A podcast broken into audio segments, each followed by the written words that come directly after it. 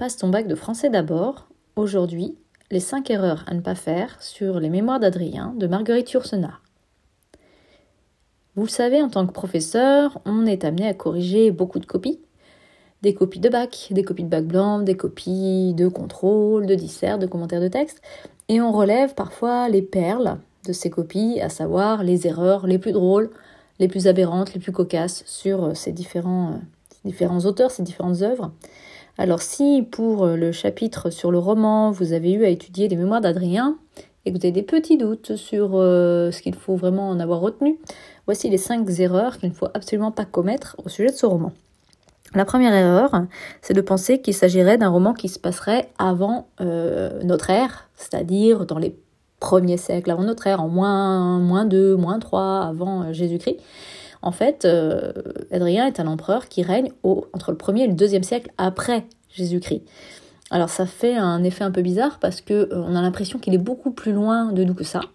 Et en fait non, hein, il y a moins de 2000 ans entre nous et Adrien. Donc ça c'est la première erreur à ne pas faire, une, erreur de périodisation.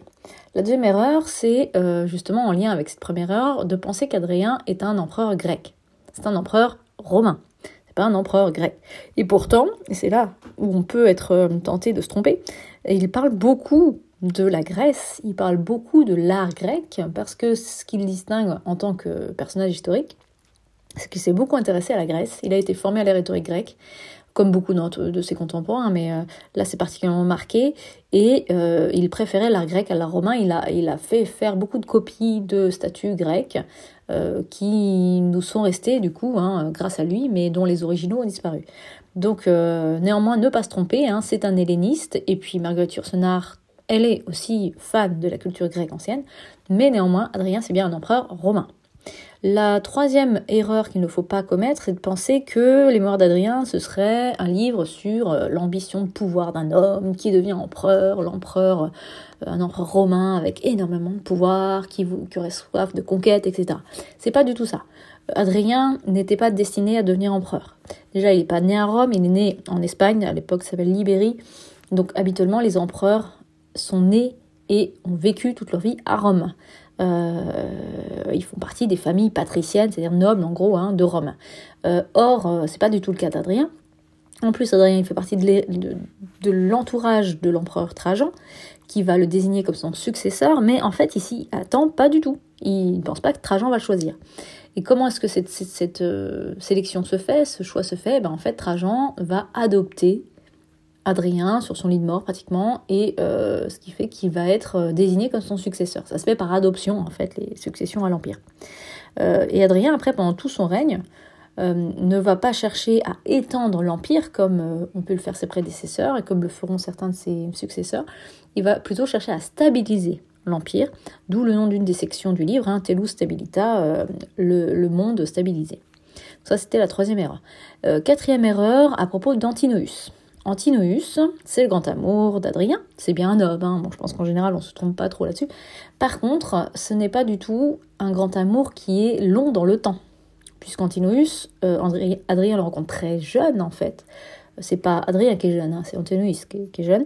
Euh, Antinoüs a, 14 ans quand Adrien le rencontre et euh, Antinoüs meurt à 19 ans et il se noie. Il se noie, il se suicide en fait, hein. et on ne sait pas exactement pourquoi. Donc c'est pas par chagrin d'amour nécessairement, etc. On ne sait pas en fait pourquoi il se noie. Donc, euh, donc Antinoüs, c'est le grand amour d'Adrien, mais ce n'est pas un amour sur des années et des années, euh, c'est pas non plus son compagnon officiel, euh, donc euh, ça c'est une autre erreur à ne pas faire. Et la dernière erreur à ne pas faire, elle concerne la manière dont il écrit le livre.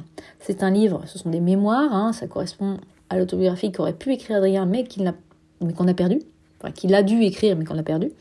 Euh, donc, euh, il s'agit d'une autobiographie, mais telle que l'a pensée Yourcenar, telle que l'a imaginée et réécrite Yourcenar, il s'agit d'une lettre en fait, adressée par Adrien à son successeur. Donc pas du tout une lettre d'amour adressée à Antinous, surtout que Antinous est déjà mort, mais adressée à Marc Aurèle. Et alors c'est là où c'est aussi euh, ça, prête à, confusion, c'est que ce n'est pas son successeur immédiat, c'est son successeur d'après. C'est-à-dire que celui qui va lui succéder, euh, ce ne sera pas en fait euh, euh, Marc Aurèle, mais Antonin. Donc Marc Aurèle a été adopté par Antonin sur le conseil d'Adrien. Et Adrien a adopté Antonin. Voilà. Donc maintenant vous connaissez les 5 erreurs à ne pas faire sur euh, les mémoires d'Adrien de Marguerite Yourcenar. Euh, il ne vous reste plus qu'à combler les, trous et à chercher à savoir tout ce qu'il faut dire de bien sur, ces fameux mémoires. Je vous souhaite un bon travail euh, et je vous dis à bientôt pour approfondir vos révisions en vue du bac.